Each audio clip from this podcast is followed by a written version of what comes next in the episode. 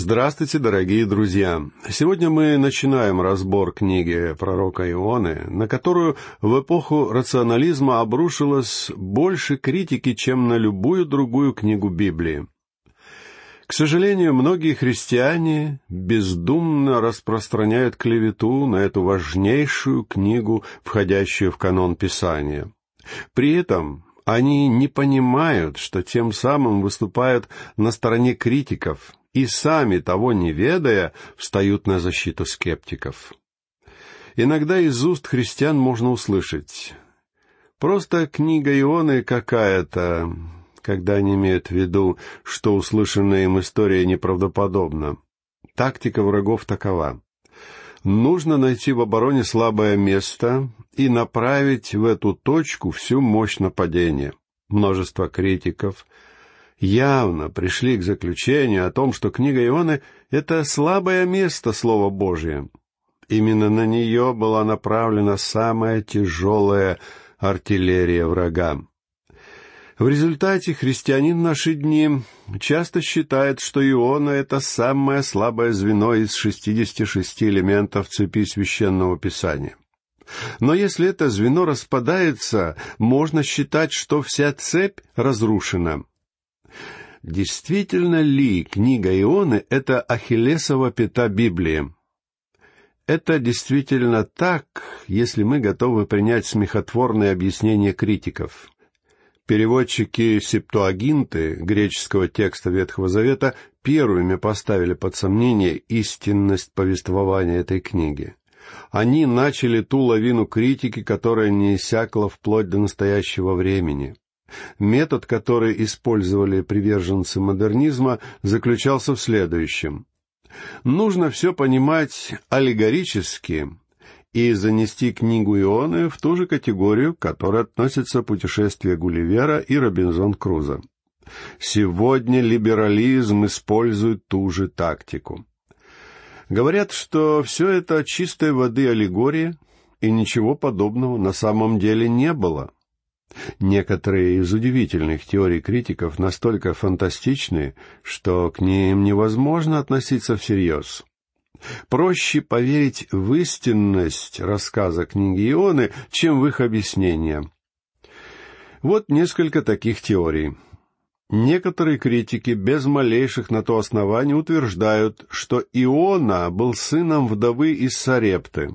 Есть и такие, кто говорит, что Иона, находясь на корабле, заснул во время бури, и что рассказ книги Ионы — это описание сна. Многие связывают книгу Ионы с финикийским мифом о Геракле и морском чудовище. Сходства здесь нет ни малейшего — но критики явно ищут хоть какую-то зацепку. Другие говорят, что Иона был реальной личностью, и что он действительно отправился на корабле в Фарсис и потерпел кораблекрушение, однако после бури и кораблекрушения его подобрал другой корабль, нос которого был украшен изображением рыбы, и на этой основе возник рассказ, изложенный в книге Ионы. Я согласен с тем, что после бури Иона мог быть какое-то время в бессознательном состоянии на борту другого корабля. Я также считаю, что в это время ему могло бы казаться, что он находится внутри рыбы. Но придя в себя, Иона, безусловно, понял бы, что он не в рыбе, а на корабле. Есть и такие, кто поддерживает совершенно дикое предположение о том, что по морю плавал труп кита, в котором Иона и спрятался во время шторма. В этом предположении Иона жив, но рыба мертва. В конце нашего разбора я подведу итог, из которого станет очевидно, что дело обстояло так. Рыба была живой, а Иона был мертв. Таким образом, современные либералы считают, что книга Иона — это всего лишь аллегория, и ее следует считать обычной басней. Такой вывод делается на основе утверждения о том, что ее содержание неправдоподобно, и все перечисленные теории призваны дать книге Ионы хоть какое-то рациональное объяснение. Было бы любопытно посмотреть, как отреагировал бы сам Иона на эти так называемые логичные объяснения. Все эти предположения следует просто отбросить, потому что в их основе нет ни единого достоверного факта, никакой связи с историей. Все они родились в воображении критиков. Однако мы действительно можем показать, что Иона был исторической личностью, а не мифологическим персонажем.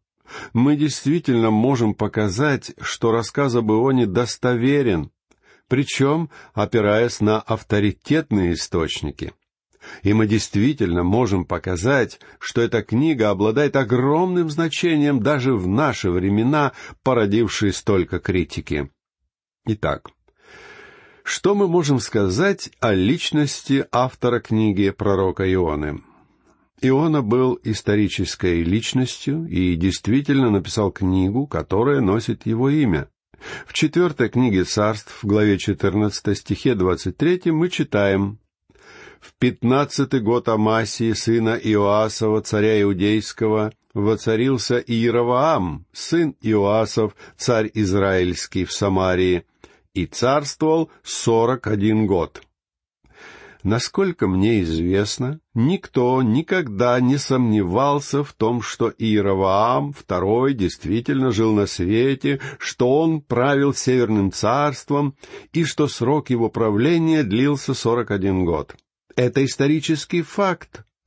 Далее в стихах двадцать четвертом и двадцать пятом говорится «И делал он неугодное в очах Господних, не отступал от всех грехов Иеровоама, сына Наватова, который ввел Израиля в грех. Он восстановил пределы Израиля от входа в Имав до моря пустыни, по слову Господа Бога Израилева, которое он изрек через раба своего Иона, сына Амафиина, пророка из Гавхефера. Иеровоам был реальной личностью. Израиль был реальной нацией. Эмав был реальной географической местностью. И очень маловероятно, что Иона оказался здесь выдуманной вставкой. Это повествование исторично, и логика подсказывает нам, что Иона был реальной исторической личностью. Конечно, можно сказать, что речь здесь идет о другом Ионе, Однако разумно ли считать, что было два Иона, чьих отцов звали Амафия, и оба из которых были пророками? Это особенно очевидно, когда мы понимаем, что имя Иона было редким именем.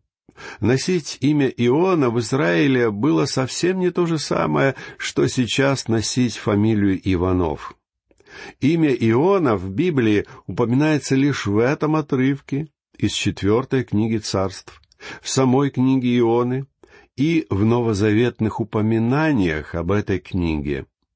В Библии есть всего лишь один Иона, и он был реальной исторической личностью. Интересно сравнить случай Ионы с другим пророком, Авдием, Насколько мне известно, ни один критик никогда не ставил под сомнение существование человека по имени Авдий, который написал книгу пророка Авдия, хотя ни в Ветхом, ни в Новом Завете нет никакого исторического упоминания об Авдии. Либералы согласны на Авдия, но отвергают Иону. Почему? Потому что они отрицают чудо, о котором говорится в книге Ионы.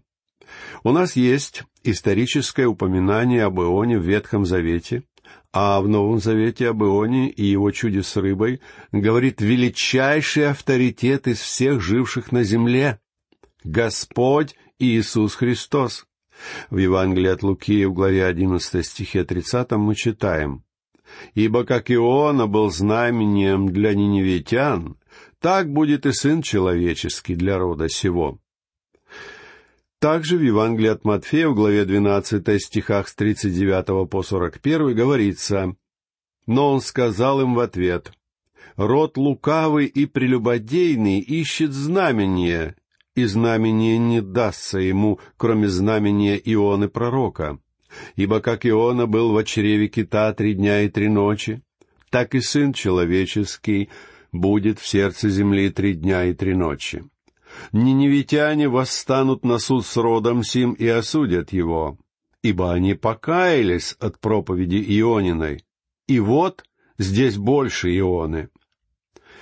Как только вы начинаете сомневаться в рассказе книги Ионы, вы начинаете сомневаться в правдивости Господа Иисуса Христа. Очень страшно слышать, как либералы говорят, Иисус был величайшим учителем.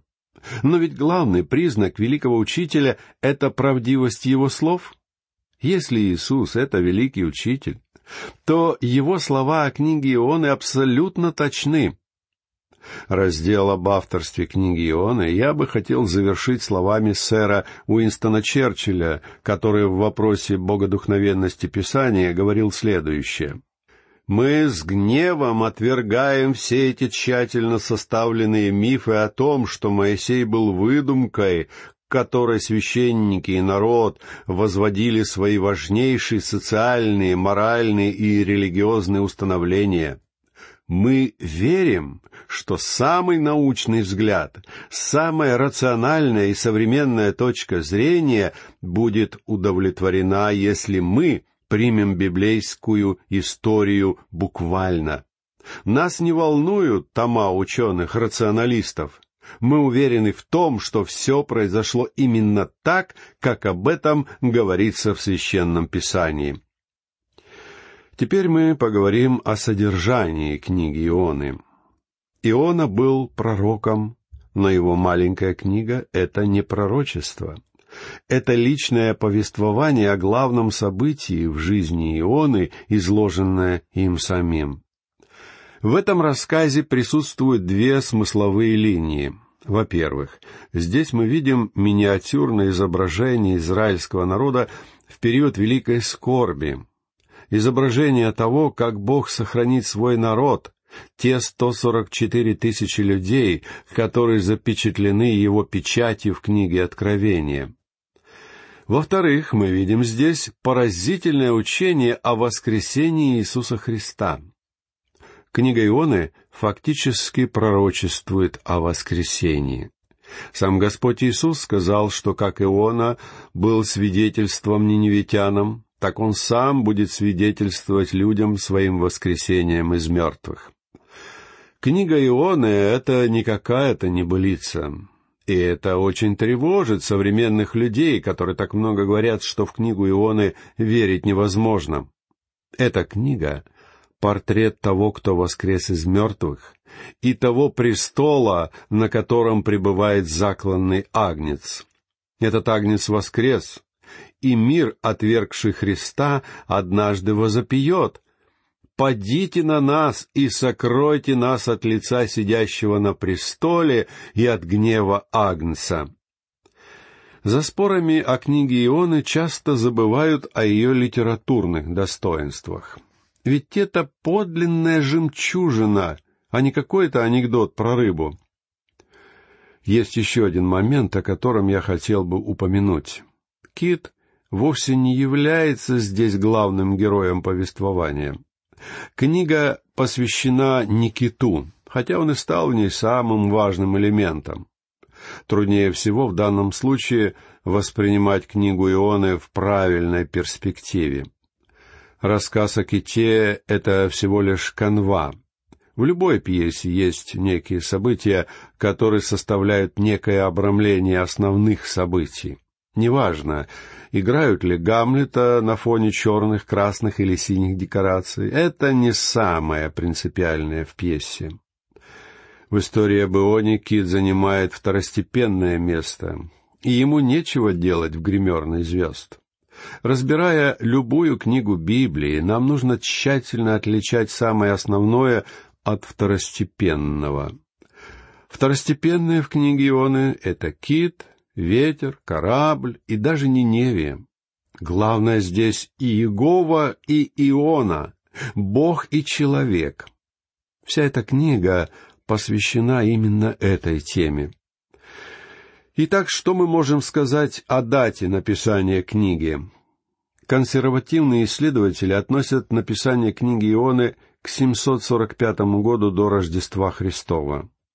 События, о которых в ней говорится, произошли примерно в это же время. Некоторые ученые относят книгу Ионы даже к 860 году до нашей эры. Мне кажется, правильнее всего будет отнести ее к периоду между 800 и 750 годами до нашей эры. Историки признают, что в этот период ассирийская нация была самой великой в мире.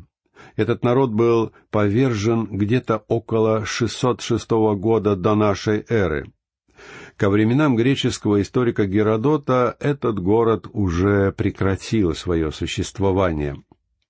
Когда Зенон проезжал через Ниневию, она была уже разорена. Однако путешественник отметил, что ее стены все еще стояли и были высотой в сто пятьдесят футов. Сейчас историки говорят, что стены города были около ста футов в высоту и толщиной около сорока футов. Мы увидим, что Ниневия была великим городом, как об этом и говорится в книге Ионы. Теперь поговорим о теме книги Ионы, Невнимательный читатель из-за краткости этой книги может подумать, что в ней нет ничего важного, кроме спора о ките. В Библии использовано слово, которое может обозначать любое морское чудовище, а не только кита.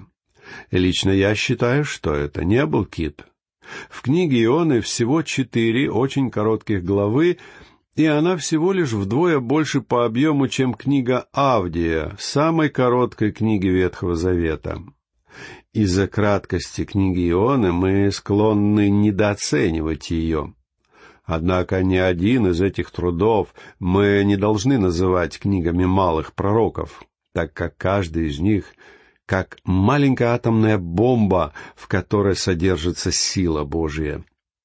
В книге Ионы присутствует шесть важных тем, о которых мы будем подробно говорить. Во-первых, это единственная книга Ветхого Завета, в которой говорится о воскресении Иисуса Христа.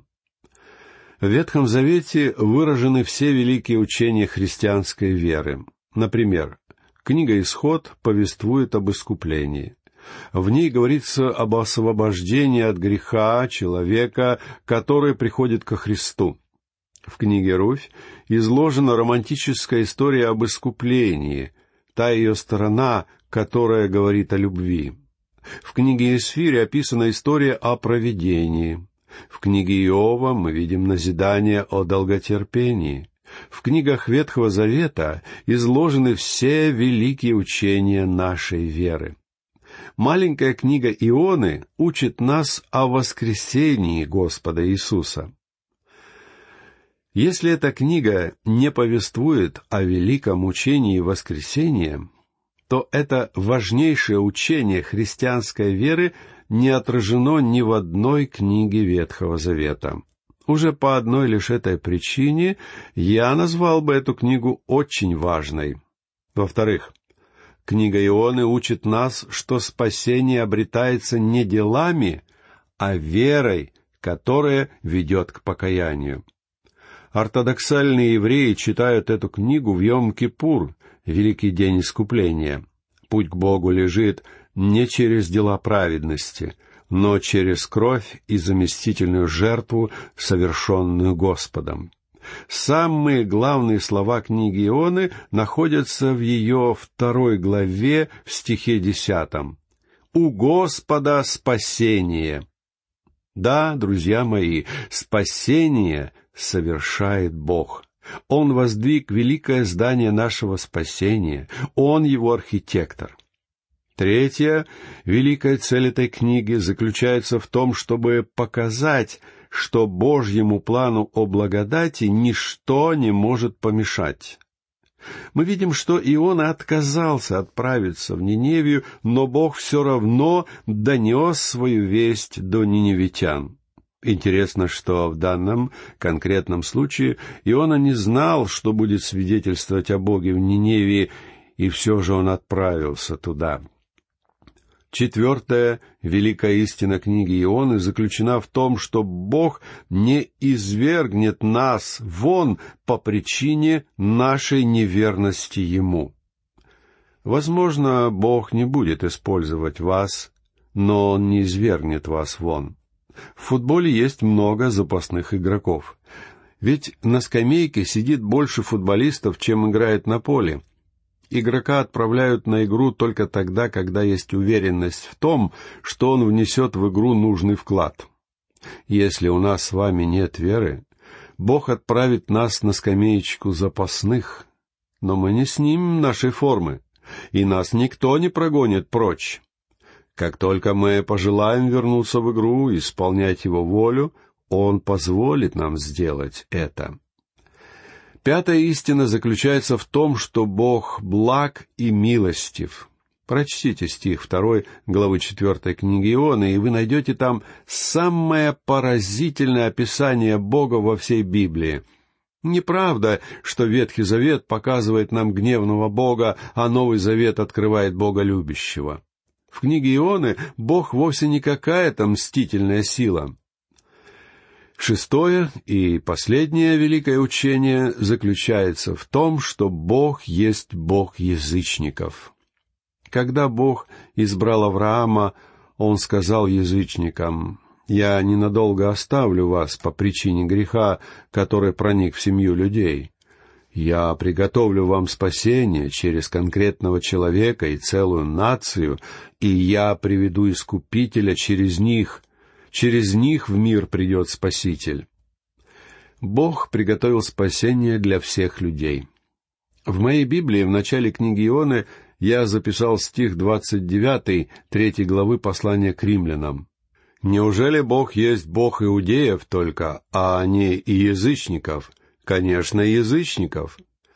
Книга Ионы открывает нам, что и в Ветхом Завете Бог не забыл о язычниках. Если он хотел спасти такую женщину, как блудница Раав, и такую жестокую злобную нацию, как ассирийцы и жители Ниневии, ассирийской столицы, то я уверен, что Бог действительно всерьез озабочен вопросом спасения грешников.